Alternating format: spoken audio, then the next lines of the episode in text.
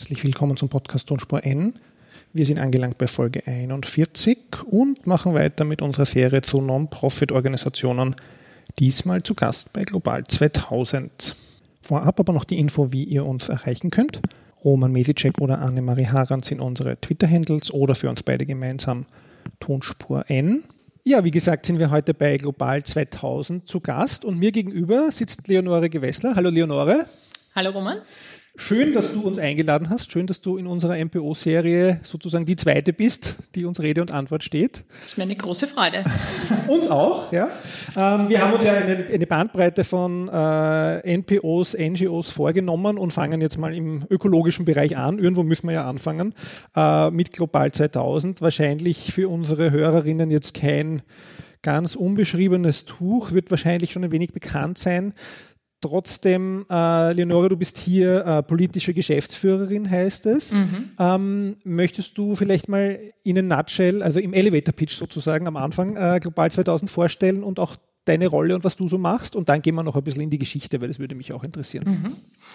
Also Global 2000 ist 1982 gegründet worden von sechs Aktivisten, Aktivistinnen und hat sich jetzt in den letzten 35 Jahren, die wir für das Schöne in Österreich kämpfen, zu der führenden österreichischen Umweltschutzorganisation entwickelt. Ich habe selber die große Freude, seit drei Jahren hier die politische Geschäftsführung zu machen. Politische Geschäftsführung heißt, ich bin verantwortlich für unsere Kampagnen, aber auch für die Kooperationen, in denen wir engagiert sind, ähm, für alles, was Öffentlichkeitsarbeit und Inhalte ist. Also eine Position, die mir sehr, sehr viel Freude macht und mein Engagement der letzten Jahre und Jahrzehnte, glaube ich, noch einmal ähm, ja, in, in Österreich noch einmal einen, einen schönen neuen Aspekt gibt, mhm. der mir sehr viel Freude macht auch.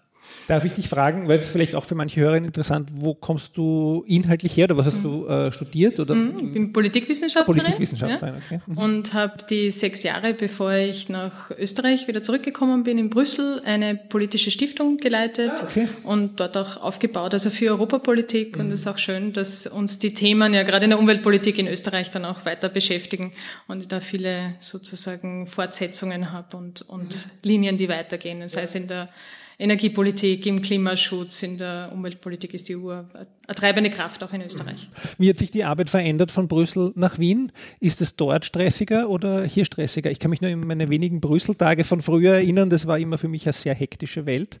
Äh, aber vielleicht ist es nur, weil man in der Früh hinfliegt und am Abend wieder zurückfliegt.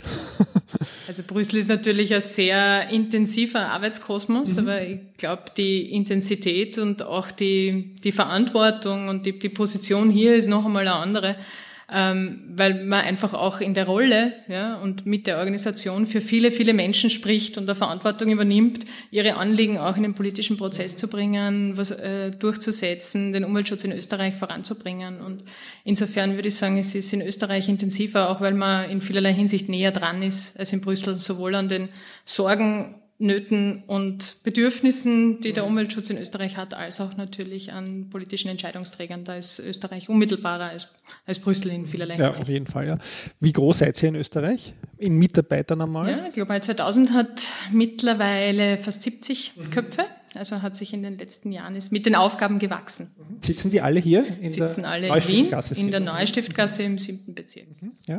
Und äh, vom freiwilligen Engagement, weil ihr habt ja auch, seid auch eine freiwillige Organisation natürlich.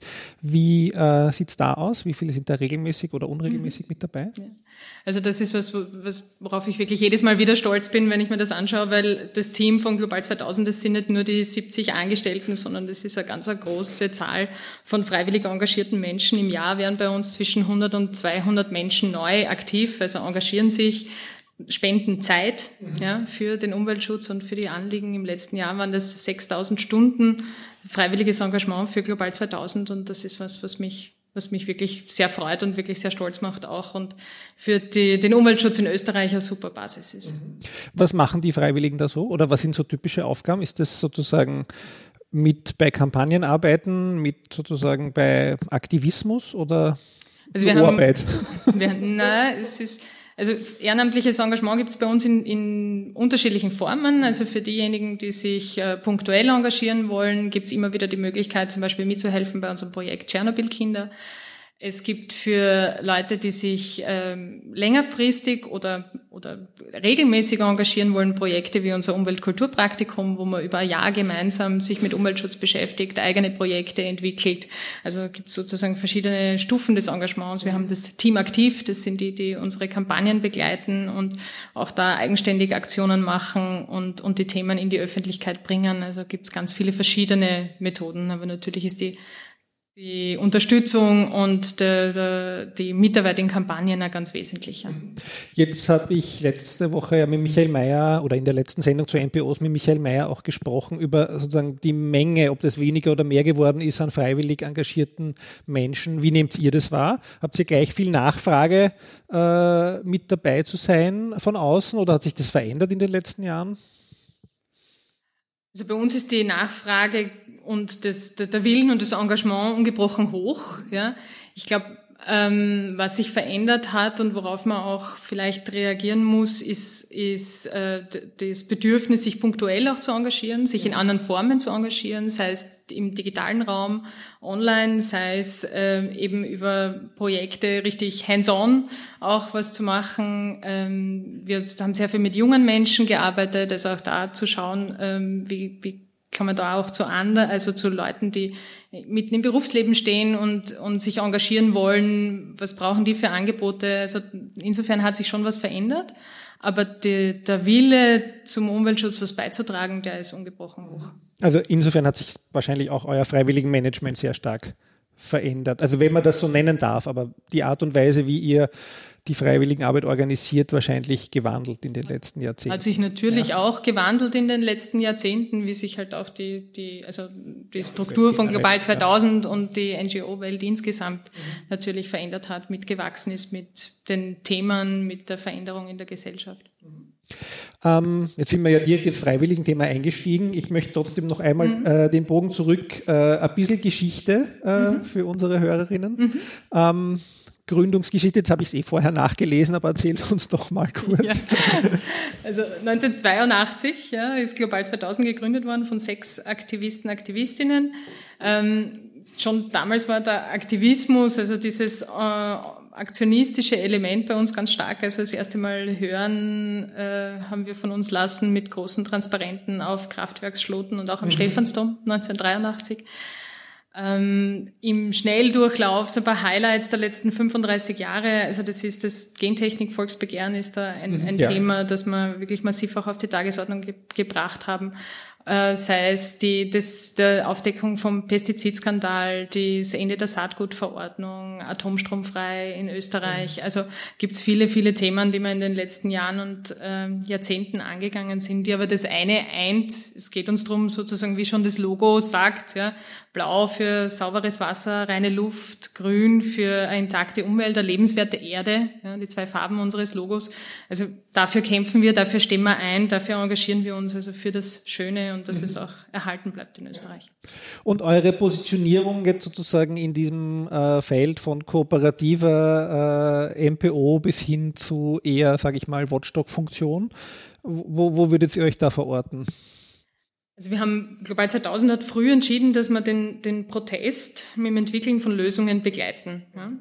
Also das heißt, der, der Zentra die zentrale Rolle, und ich glaube, das ist eine zentrale Rolle von NGOs in unserer Gesellschaft, dieses Hinschauen, dieses Aufdecken von Mängeln, diese, diesen kritischen Blick behalten ja, und mhm. damit auch für Transparenz sorgen, das ist und bleibt eine ganz, ganz, ganz wichtige Basis für unser Engagement und für das Engagement vieler zivilgesellschaftlicher Organisationen. Wahrheit sagen, hinschauen, Finger drauf halten, auch wenn es unbequem ist. Ja, das ist eine der zentralen Rollen für mich. Weil wir haben ihm früh gesagt, wir wollen nicht nur das gut und richtig und konsequent erfüllen, sondern gleichzeitig auch zu schauen, wo können wir mit Politik und Wirtschaft gemeinsam auch Lösungen entwickeln, damit wir das, was wir ähm, für die Umwelt fordern ja, und wollen, ein, ein ökologisch nachhaltiges Österreich im, in absehbarer Zukunft ja, für, unsere, für uns, für unsere Kinder, aber auch unsere Kindeskinder. Wie können wir da Lösungen entwickeln mit Politik und Wirtschaft, damit wir das auch umsetzen? Und das machen wir in Forschungsprojekten, das machen wir auch teilweise in Kooperationen, wo man ähm, zum Beispiel beim Thema äh, der Pestizide, das ein Thema ist, das uns seit mehr als 20 Jahren ganz intensiv begleitet, wo es nicht darum geht, wie kriegt man besonders problematische Wirkstoffe aus dem System oder wie kriegt man ein Zulassungssystem, das Mensch und Umwelt vor die Profite von Konzernen stellt, sondern auch, wie kann man ganz praktisch mit der Landwirtschaft mit, oder mit Gemeinden oder für Privatpersonen oder in, in verschiedenen Branchen Lösungen finden, wie der Pestizideinsatz reduziert werden kann, wie man Landwirtschaft oder ähm, Landschaftspflege ökologisch und gut organisieren kann. Jetzt seid ihr aber vielleicht vielen, die euch kennenlernen, dann eher bekannt durch äh, Aktionismus. Äh, wie öffnet man da die Türe zum Gespräch oder blast euch da nicht auch viel Gegenwind entgegen, weil man euch einfach in diese Watchdog-Rolle reingibt? Ja? Die haben wir ja auch. Also gerade beim, grad beim, beim, äh, beim Thema der Pestizide, also wenn man sich anschaut, unser aktuell größtes Thema ist Glyphosat mhm, und die europäische Zulassung von Glyphosat und was da alles im Zulassungssystem äh, schiefläuft, was es da für Verstrickungen gibt äh, und für Intransparenzen, die einfach für uns als Gesellschaft nicht gut sind. Ja?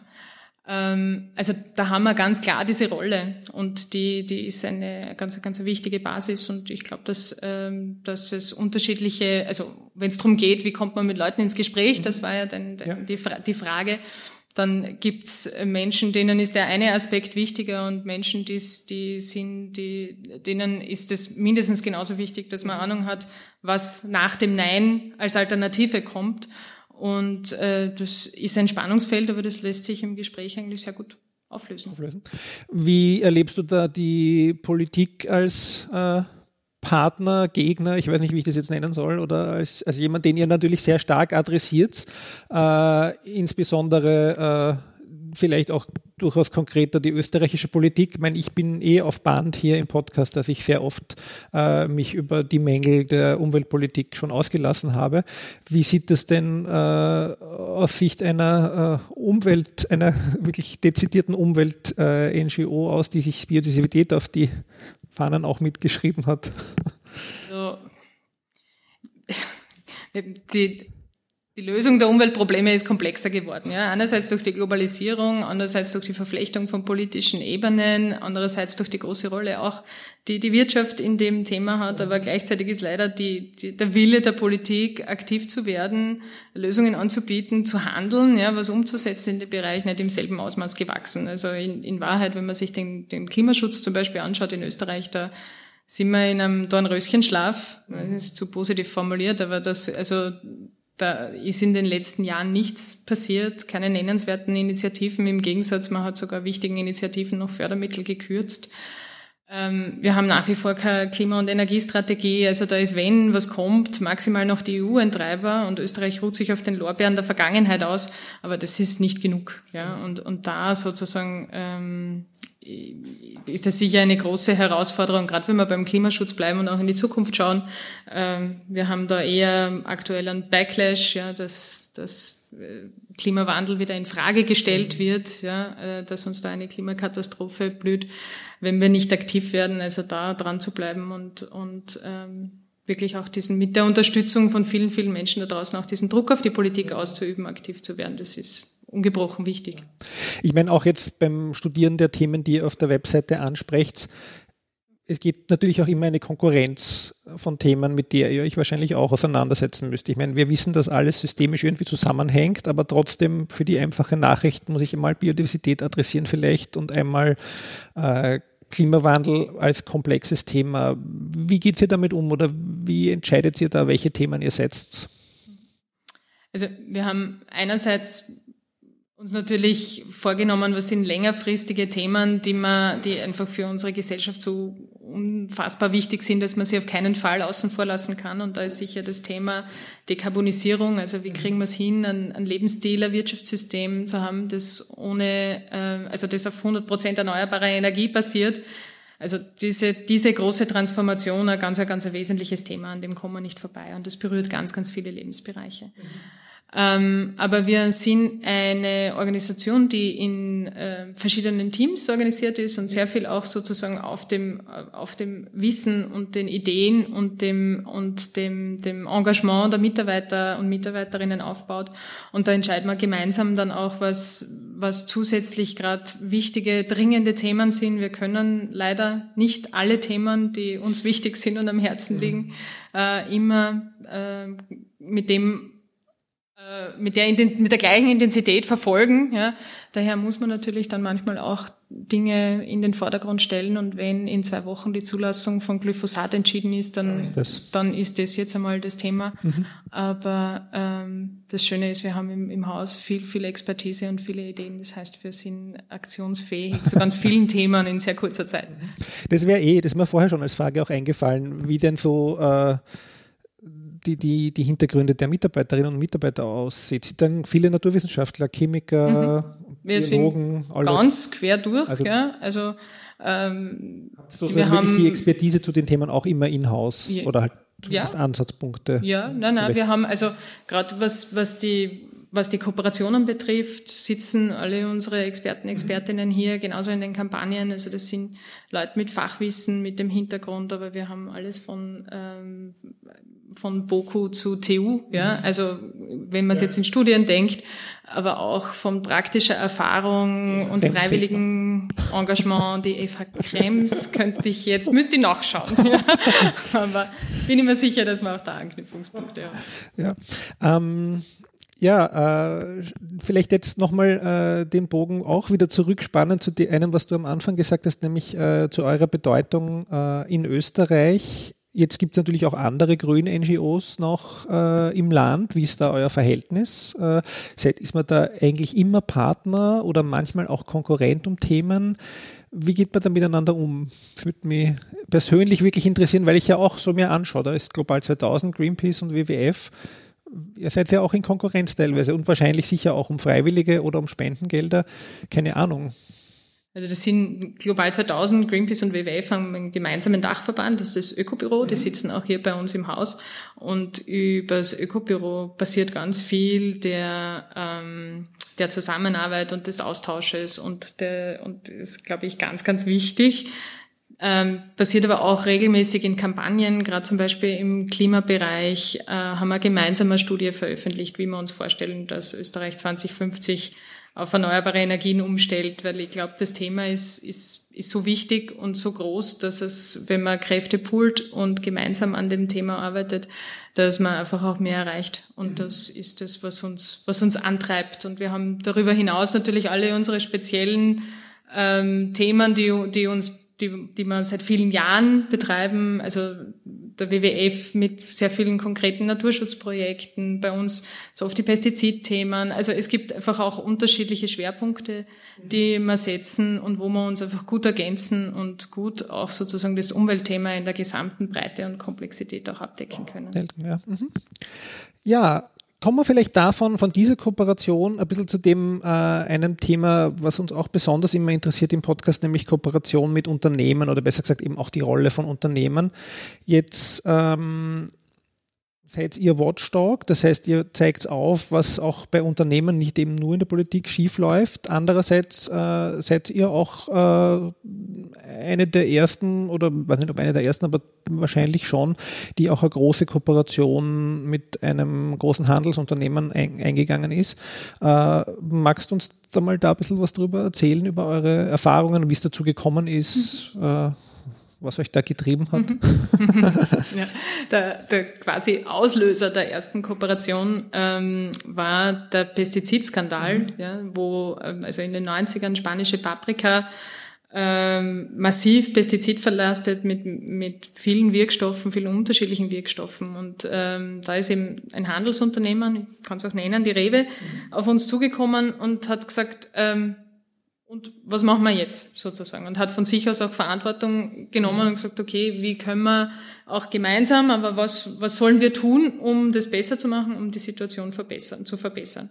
Und das war für uns auch sozusagen ein Auslöser, ähm, ein Pestizidreduktionsprogramm gemeinsam mit der Rewe zu entwickeln, wo wir uns überlegt haben, okay, was braucht's denn? Ja, was braucht's, damit wir wirklich hier eine Veränderung auch hinkriegen? Das waren natürlich damals intensive Diskussionen, weil da muss man natürlich Rahmenbedingungen abstecken, da muss man sich selbst auch Regeln und Prozesse geben, die einem ermöglichen, die äh, so eine Kooperation gut und mit dem Ziel, das man vor Augen hat, nämlich Umweltschutz erreichen, auch über Jahre und Jahrzehnte zu machen. Und ich glaube, das ist das, was wir, was wir wirklich auch gut hinbekommen haben. Ja, also dieses Ziel, Umweltschutz nicht aus den Augen zu verlieren. Das heißt, wir setzen, äh, kann ich verschiedene Punkte ausführen, ich weiß nicht, wie, wie ja. ja.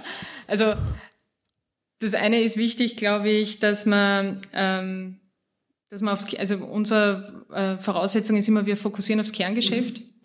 Also wir möchten wirklich im, dort, wo es quasi um die Wurst geht, ja, um die Produkte, um das, was im Sortiment ist, da möchten wir Veränderungen erreichen, gemeinsam mit den Unternehmen. Also das ist das eine, nicht, nicht irgendwo am Rand an, an, an der Behübschung, sondern dort, wo, wo es wirklich um das Unternehmen an sich geht, ansetzen. Dann dass man Kooperation auf Augenhöhe hinkriegt.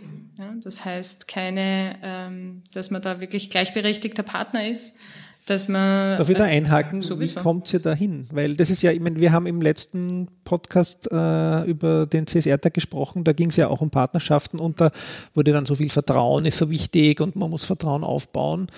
Aber Jetzt ist ja vielleicht dann doch am Anfang ein wenig Misstrauen von beiden Seiten da oder vielleicht sicher mal, äh, würde ich mal vermuten, von Seiten der Watchdog NGO, wenn Rewe kommt und sagt, wie macht man das? Äh, wie kommt man dahin? Ist das einfach nur Zeit, die es braucht? Oder es der, sind es die Prozesse, die du angesprochen hast? Oder wie kommt man zu dieser Vertrauensbasis? Oder deine Einschätzung jetzt? Ich glaube, es ist eine Mischung aus beiden. Also natürlich, also gerade in dem, in dem Programm, das wir mit der, im Pestizidbereich machen, da ist natürlich, also da haben wir für uns begonnen, mit konventionellen Landwirten, Landwirtinnen zu arbeiten und mhm. das war für uns auch Neuland. Ja? Also da sozusagen Vertrauensaufbau zu machen, ja, wir nehmen das ernst und wir wollen wirklich gemeinsam an Lösungen arbeiten und wir, wir sehen auch sozusagen die andere Seite war da sicher ein wichtiger Schritt. Umgekehrt genauso, äh, euch, also das, das, der Vertrauensaufbau, ein ehrliches Interesse an einer Lösung. Ja. Aber ich glaube, dass, also was die Zusammenarbeit mit den Unternehmen betrifft, ist es, glaube ich, ganz wichtig, dass man ähm, einen Prozess definiert, auch einen Entscheidungsprozess, ja? äh, Ziele, Rahmenbedingungen, die hinter denen man als NGO stehen kann, aber hinter denen auch das Unternehmen stehen kann. Und da glaube ich, ist, ist also das ist für mich einer der, der zentralen Punkte ja, in, in dieser Diskussion. Was mich dann immer ein bisschen gewundert hat oder auch immer noch vielleicht, ihr seid ja eigentlich dann am Point of Sale, also im Bilder nicht präsent, oder? Oder habe ich das nur übersehen? Also ihr seid wirklich, dass sozusagen die Kooperation findet gänzlich sozusagen auf einer Business-to-Business-Ebene statt und der Kunde weiß zwar darüber, wenn er wahrscheinlich die Bildermagazine liest, aber man würde ja vermuten, dass irgendwo ein Pickel klebt, global 2000 pestizidfrei geprüft. Oder warum ja. nicht? Also es gibt in den, nein, es ist eigentlich generell fast immer so, ja, dass wir, wir am Point of Sale eigentlich kaum präsent sind, aber das war, ist auch nicht der Anknüpfungspunkt der Kooperation. Der Anknüpfungspunkt der Kooperation ist der Inhalt. Ja. Und äh, da ist uns wichtiger, dass der Inhalt kommuniziert wird, als jetzt äh, Global 2000 als Organisation. Und da glaube ich, also da ist die Rewe ein Beispiel, aber es gibt ja andere Kooperationen. Also da macht die zum Beispiel die, die Bella Flora in einer mhm. ganz anderen Branche auch wirklich äh, Vorreiterarbeit und da ist es genauso. Ja, wir, wir, wir sind stolz auf das, was wir da erreichen können ja, und was wir auch erreicht haben mhm. für den Umweltschutz in den Kooperationen. Aber wichtig ist, dass, dass auch die Unternehmen die Verantwortung übernehmen, diese Bewusstseinsbildung und den Inhalt an ihre Kundinnen und Kunden zu kommunizieren und das steht dann im Vordergrund. Ja. Ja, ich finde es also als Beobachtung finde ich es äh, sehr spannend, weil also für mich ist es auch ein, ein, kleiner Indikator, dass das Unternehmen es ernst meint, weil es sich nicht gleich sozusagen jetzt das Global 2000 Siegel geben, gibt, so offensichtlich. Äh, dann würde ich schon wieder zum Beispiel als Experte sehr viel kritischer schauen und nachschauen, warum machen die das so offensiv. Ja? Also das finde ich äh, spannend. Ja, Gab es irgendwelche Stolpersteine auch schon mal oder, oder kann, was, was du berichten darfst oder kannst, äh, wo ihr sagt, also das sind oder No-Gos, sagen wir mal so, da könnt ihr nicht mit, auch vielleicht Anfragen, die ihr mal abgelehnt habt? Also wir schauen uns jede Anfrage und jede Kooperation sehr genau an in zwei Schritten, ja, auch hausintern im Prozess, auch gemeinsam mit den, mit den Menschen, die äh, oder den Unternehmern, den Menschen in den Unternehmen sind ja dann, äh, die, die ein ehrliches Interesse haben an, an dem Thema und da wirklich inhaltlich was weiterzubringen. Ähm, und insofern haben wir da schon ein sehr gutes internes Clearing auch, was das betrifft, sozusagen, dass wir uns nicht zur Verfügung stellen für irgendwelche Greenwashing-Aktivitäten und eben ähm, und genau für irgendwelche Greenwashing-Aktivitäten. Insofern habe ich jetzt kurz überlegt, ob ich ein Beispiel nennen kann, aber eigentlich fällt mir jetzt nichts ein. Ich glaube, dass das Wichtige ist, und ich glaube, das ist einer der, der für uns ein ganz fundamentaler Punkt in jeder Kooperation ist, kann man die Unabhängigkeit wahren. Ja. ja. Ich, ähm, ich werde weiterhin unsere politische Arbeit machen mit derselben Vehemenz wie, wie, wie immer. Ja. Und diese Unabhängigkeit zu wahren, das ist das ganz, ganz, ähm, eine Conditio sine qua non, dass das funktionieren kann. Und das schlagt dann schon relativ früh im Prozess auf, ob das gelingen kann. Was sind die, was sind natürlich die, die, die Wünsche auch, ja, wie ernst meint der Partner das Engagement? Können wir wirklich was bewegen? Ähm, können wir vielleicht auch einmal probieren, ja, Pilotprojekt schauen, ob wir es hinkriegen, aber auch dann zu sagen, okay, wenn es nicht mehr geht, auch eine Kooperation zu, zu beenden und zu sagen, okay, jetzt, wir haben vieles erreicht, aber hier stoßen wir auch an unsere Grenzen. Ja. Ja, das finde ich einen sehr spannenden Punkt. Also den, die Unabhängigkeit wahren, wäre mir jetzt so nicht eingefallen, aber ist sicher ein guter Indikator, um zu sehen, passt das auch. Und wenn die auch mit können, obwohl ihr an anderer Stelle auch kampanisiert, dann ist das, glaube ich, auch ein guter äh, Indikator für die Stressfähigkeit so einer Beziehung. Ja? Mhm. Sehr spannend finde ich das, ja. Ähm, gehen wir weiter zu einer anderen Partnerschaft, wo ihr dabei seid, äh, nämlich zum Trigos. Das passt ja auch gut. Da mhm. hast du ja auch wahrscheinlich schon viele Unternehmensbeispiele äh, gesehen und für gut oder weniger gut befunden. Ähm, Jetzt äh, weiß ich ja vom Tregos, dass es da immer wieder sozusagen auch Wechsel gab bei den Partnerorganisationen. Ich meine, ich war von Anfang an beim Tregos dabei, das kann ich jetzt hier nicht, äh, darf ich jetzt hier schon sagen, das wissen die Hörerinnen eh. Wir haben immer wieder mal nach grünen NGOs, MPOs damals gesucht. Das war nicht immer so einfach. Dann haben wieder welche das Team verlassen. Ihr seid jetzt dann nach meiner Zeit dort dazugekommen. Was hat euch bewegt, äh, als Partnerorganisation beim Trigos mit Unternehmen für CSR auszuzeichnen? Oder was bewegt euch dazu, da dabei zu sein? Ja, also die Möglichkeit, also der Trigos ist eine Plattform, eine ungewöhnliche Plattform. Ja. Das heißt, auch wir haben uns gut überlegt, ähm, passen wir da rein und können wir da sozusagen das bewegen für den Umweltschutz, für die Nachhaltigkeit in Österreich, wie wir uns das vorstellen. Und ich glaube, diese, diese Möglichkeit des Trigos Engagement, und zwar ernst gemeintes, ehrliches Engagement vor den Vorhang zu holen und auch zum Nachahmen zu empfehlen. Das ist die, das ist die große Stärke und das war auch der Grund, warum wir dabei sind und dabei bleiben. Ähm, dabei geblieben sind in den letzten Jahren. Und ähm, ja, also ich finde, da sind sehr, sehr spannende Projekte dabei, die, die da in den letzten Jahren auch äh, ja, hoffentlich noch viele Nachahmer, Nachahmerinnen finden, ja. Und wie siehst du da, also ich meine auch aus meiner Erinnerung jetzt, äh, wie siehst du das Thema Biodiversität oder die Umweltthemen für DI stets auch vertreten oder ist da noch Luft nach oben? Aus deiner Erinnerung ich jetzt, jetzt? Ja, ich habe jetzt äh, weder, also ich bin ja selbst nicht das Jurymitglied ah, okay. im, im Trigos, das heißt, ich kenne jetzt nicht alle guten Ideen oder Projekte, die da drinnen sind. Ich kenne einiges, was in den letzten Jahren ausgezeichnet wurde. Und ähm, natürlich gibt es unterschiedliche Aspekte von Nachhaltigkeit und gibt es natürlich, gerade was Biodiversität, Umweltschutz betrifft, ähm, gibt es natürlich Luft nach oben. Klimaschutz gibt es natürlich Luft nach oben. Aber ich glaube, dass da ähm, ja, sehr spannende Projekte auch dabei waren. Ich war jetzt nicht ein einzelnes Nein, das verstehe holen, ich auch, ja. Aber ähm, ich glaube, spannend wird zu sein, wie entwickelt man das auch weiter, mhm. ja.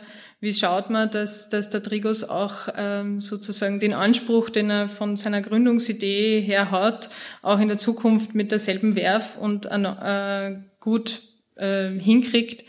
Und da, ähm, ja, da freue ich mich auf die gemeinsame Weiterentwicklung auch. Mhm. Ja, die Annemarie und ich haben ja auch in einer Folge äh, vor dem Sommer schon Vorschläge dafür gemacht, aber ich muss gestehen, ich bin sehr froh, dass ich da nicht äh, mitmachen muss bei dem Neugestalten des Trägers, weil ich glaube, das ist ein äh, ziemlich dickes Brett, das man da bohren muss. Ja, aber äh, nach wie vor glaube ich auch wichtig.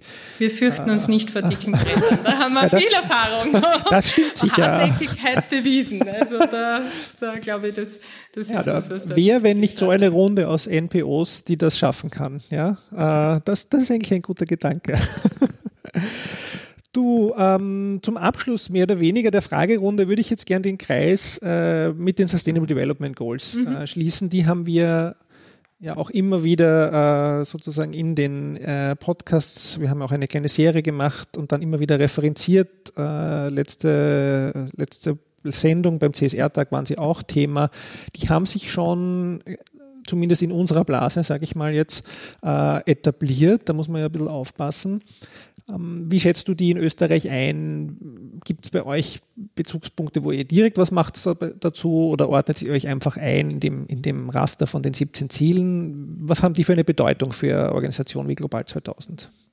Also man merkt, äh, und das ist positiv und gut, dass die Sustainable Development Goals angekommen sind im politischen Diskurs. Ja. Was die negative oder die andere Seite der Medaille ist, sie sind im Diskurs angekommen, aber noch lange nicht im Handeln. Mhm. Ja, da sind auch viele unserer Nachbarländer wesentlich weiter, haben die SDGs ähm, auf äh, viel höhere politische Ebene auch gehoben, in die Verantwortung der Regierungschefs, Regierungschefinnen äh, gehoben, während sie bei uns auf einer Arbeitsgruppe ähm, Ebene gelöst oder angegangen werden sollen. Also da haben wir, da haben wir im politischen Prozess viel Luft nach oben. Ich glaube, die SDGs sind können ein wichtiger Anker sein, auch für kritische NGOs, wie wir es sind, um immer wieder auch den Finger hinzulegen zum Thema Politikkohärenz. Ja.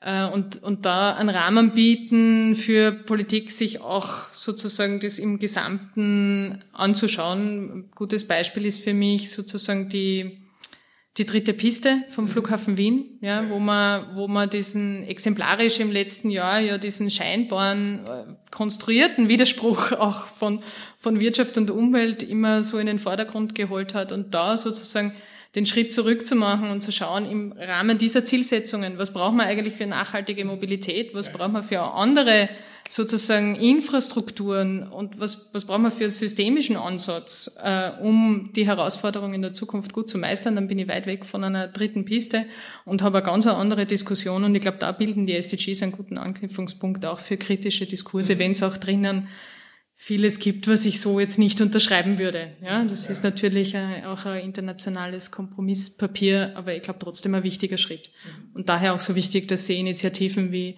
ähm, SDG Watch jetzt auch da verstärkt in Österreich hörbar und sichtbar machen, ähm, wo das Ökobüro, also unser Dachverband, da ganz, ganz eine wichtige Rolle auch drin spielt. Mhm. Seid ihr auch dabei bei SDG Watch? Das Ökobüro, über die, über genau, das Ökobüro vertritt uns mhm. bei SDG Watch ja. mit großem Engagement, großem Werf und großer Expertise. ja, also ich habe die äh, Eröffnung oder sozusagen Eröffnung ist gut, äh, die Präsentation mitbekommen mit dem großen Fototermin äh, und wie schätzt du das ein? Also ich finde das super. Also ich glaube, in Deutschland gibt es ja schon ein bisschen länger, mhm. sozusagen unter dem, unter dem Namen auch. Ähm, aber ich, ich frage mich halt immer, wen adressiert man? Ja, weil wenn du hast es schon ausgesprochen und ich kann ja auch nur wieder frustriert sagen, die Politik interessiert sich halt im Prinzip aus meiner Wahrnehmung nicht so dafür, außer so wie in dem letzten Bericht, den Sie geschrieben haben, wo Sie halt alles zusammengesucht haben, was schon passiert. Ja, aber es wird halt nicht genutzt, um aktiv zukunftsorientierte Politik zu machen. Ähm, welche Chance hat man da überhaupt als SDG-Watch, wenn einem keiner zuhört? ich glaube, die Politik hört sehr wohl zu, hört sehr wohl zu, auch wenn, wenn man zeigt, welche Breite die Bewegung hat. Ja. Und ähm, die SDG Watch ist vom Start weg eine sehr, sehr starke und große und vielfältige Plattform. Also ich glaube, die Chance, mit den Themen und mit den Nachhaltigkeitsthemen Gehör zu finden, ist mit, mit dieser breiten Plattform sicher so groß wie, äh, wie kaum jemals in den letzten Jahren. Also insofern hoffe ich, dass das auch wirklich den äh, Impact hat, in einer politischen Situation, in der wir jetzt gerade sind, ähm, werden, wir, werden wir sehen, wo die Themen in der neuen mhm. Bundesregierung, auf welcher Flughöhe und äh, sozusagen auf in, in welchem Ressort auch angesiedelt sind. Und das wird ein wichtiger Indikator sein, sozusagen, ob ähm, wie man da auch in Zukunft Gehör findet und wie man da auch in Zukunft äh, Dinge in, den, in die Wege leiten kann und, und, und mhm. äh, anstoßen kann. Ja, ja also es wäre natürlich eine äh, gute Sache, wenn es ernster genommen werden würde, beziehungsweise eben auch wenn dieses Wechselspiel da auf der einen Seite halt die Watchdog und da die Politik äh, sich durchaus auch mal ein bisschen aufschaukeln könnte. Mhm. Ähm, und ja, können wir, können wir weiter hoffen. Ich finde es auf jeden Fall eine sehr klasse äh, Plattform. Ich habe den Link auch äh, in die Shownotes gegeben der Sendung für alle, die jetzt nachlesen wollen und schauen, wer alle dabei ist. Äh, und ich war auch schon in Kontakt mit dem Ökobüro für die FH Krems, weil ich auch schon gefragt habe, wie wir mitmachen können. Aber Super. durften wir noch nicht. Ah, ähm, okay. Na, aber Nein, aber, aber, aber auch wie man unterstützen kann, weil ich glaube eben bei sowas, äh, ich meine, ich habe so viele Studierende, man kann Masterarbeit machen, es gibt so viele Möglichkeiten, Möglichkeiten und äh, die SDGs liegen uns auch als Hochschule gesamt sogar äh, insgesamt bis zum Rektorat hinauf sehr am Herzen. Ja? Und uns im Podcast Tonspur N natürlich auch. Ja, ich glaube, gerade also bei solchen schwierigen Themen sind es oft die ungewöhnlichen Koalitionen mhm. und, und die vielfältigen Koalitionen, die noch einmal mehr weiterbringen und noch einmal sozusagen auch die Dringlichkeit des Themas im Bewusstsein sowohl der Öffentlichkeit als auch der, der Politik, also derjenigen, die dann politisch aktiv sind, auch noch einmal in die Höhe bringen. Und insofern würde mich freuen, wenn ihr da zusätzlich noch länger aktiv seid. Ja, nur eine Frage der Zeit. Sehr gut. Ja, ähm, Leonore, herzlichen Dank fürs Gespräch. Herzlichen Dank ich für die Einladung. Sehr spannend äh, und äh, habe wieder was Neues gelernt. Ja? Also ich meine, ich muss gestehen, ich so im Detail habe ich mich ja mit Global 2000 bis heute äh, noch nie besch beschäftigt. Also die Geschichte zumindest habe ich mir vorher noch nie angeschaut. Ähm, äh, eine schöne. Und genau. 35 Jahre ist auch. Und 35 Jahre, Zeit. genau. Das haben wir am Anfang noch gar nicht gesagt. Ihr hattet ja auch gerade äh, ein sehr schönes Fest äh, in der Arena mit vielen Gästen und ich glaube, es hat dann nicht geregnet, oder? Es, es hat nicht geregnet noch ausgegangen, oder? Es war ein bisschen ein schwieriger Tag. Nein, äh, es waren einige Freunde von mir dort. Ich war in Berlin an dem Tag. Aber, ähm, ja. ja. Aber es war ein schönes. Beim 40er Fest vorbei. Genau, beim 40er Fest bist dabei, weil alle paar Jahre ist einfach schön, auch einmal hinzustellen und gemeinsam zu sagen, okay, was haben wir was erreicht, erreicht genau. wo stehen wir und das auch gebührend zu feiern, das, was man erreicht hat, ohne die Augen zu verschließen vor dem, wo man noch besser werden kann und was man noch tun kann. Und da gehen uns ja bei den Ökothemen die Themen die nicht, nicht aus. aus. Ja. Gut, du, danke äh, nochmal äh, fürs Dabeisein und äh, noch einen wunderschönen Abend wünsche ich dir. Wünsche ich dir auch und den Hörerinnen und Hörern. Danke sehr. Ja, das war der äh, Podcast Folge 41 mit Leonore Gewessler von Global 2000. Äh, danke fürs Zuhören. In der nächsten Folge machen wir wieder eine kurze Pause. Da geht es um den ASRA, um den Nachhaltigkeitsberichterstattungspreis in Österreich und da werden wir äh, die Veranstaltung Revue passieren lassen und äh, auch eine Heftkritik machen der Gewinnerberichte. Und darauf folgend geht es dann wieder mit unserer MPO-Serie weiter mit Stefan Kerl äh, von Südwind. Bis dahin alles Gute und tschüss.